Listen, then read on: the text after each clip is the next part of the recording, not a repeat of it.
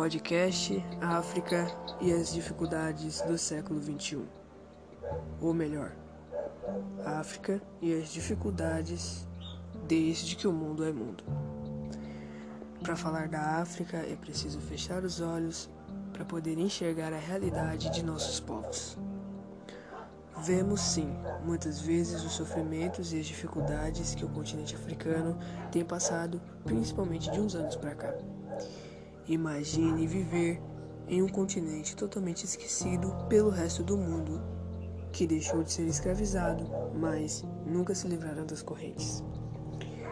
Para os outros, para os outros é sinônimo de dó e pena. Porém, só no momento em que é mencionado, porque ultimamente todos só pensam em si mesmos e a cultura que devia ser abraçada, principalmente no Brasil, que pode ser considerado um país de matriz africana e indígena, é rejeitado por seus próprios descendentes de pele clara. As pessoas são tão fúteis que jamais pararam para pensar nas raízes de suas comidas ou na origem do seu estilo de música favoritos. Um belo exemplo disso é a feijoada, típico prato brasileiro, porém de origem africana, e qualquer um com um pouco de conhecimento cultural saberia que a batida de funk que faz todo mundo se mexer veio de Mãe África. Aliás, não só o funk, mas também o samba. Somos ensinados desde pequenos que o continente africano é um lugar que tem sim muita cultura, porém é um lugar onde as pessoas passam fome e onde há muita miséria. Um lugar onde as pessoas não gostam nem de pensar ou mencionar porque isso faz, as fazem sentir-se tristes, digamos assim.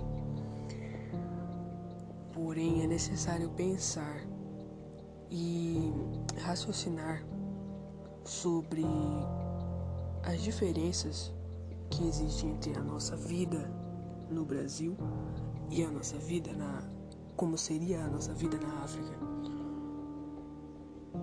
Não há como fazer uma comparação justa entre o continente africano e qualquer outro país, mesmo sendo subdesenvolvido no mundo todo. Porque a situação no continente africano pode ser considerado até condição de vida subhumana.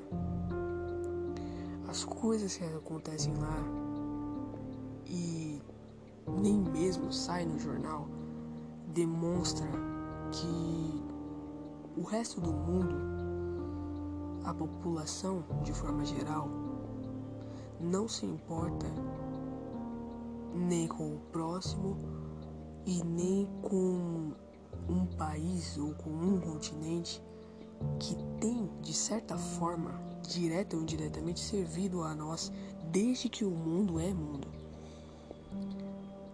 Nós somos também o país chamado Brasil. Somos colônia de exploração. Não, não vou dizer que já fomos, mas ainda somos colônia de exploração dos Estados Unidos para onde os Estados Unidos vai, nós somos praticamente obrigados a ir ajudar. Um exemplo disso foi nas guerras mundiais.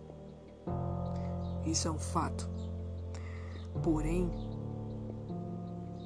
a Europa tira, digamos, se não tudo, a grande maioria dos recursos minerais da África. E essa situação não tem melhorado, só tem piorado. Não importa o quanto a mídia se esforce em mostrar que as coisas estão mudando, que há nações africanas que se libertaram, que a, a situação de vida e bem-estar das pessoas está evoluindo, não vai adiantar. A gente ainda tem um longo caminho a percorrer para libertar de vez o continente africano dessa exploração. E ainda há países que fecham suas portas para os imigrantes que decidem sair dessa condição de miséria e fome para tentar ter uma vida melhor. De qualquer forma, quando nós falamos de choque de civilizações, quando falamos de, do continente africano, quando falamos de política de forma geral, nós acabamos sempre batendo na mesma tecla, que é a falta de humanidade presente no ser humano.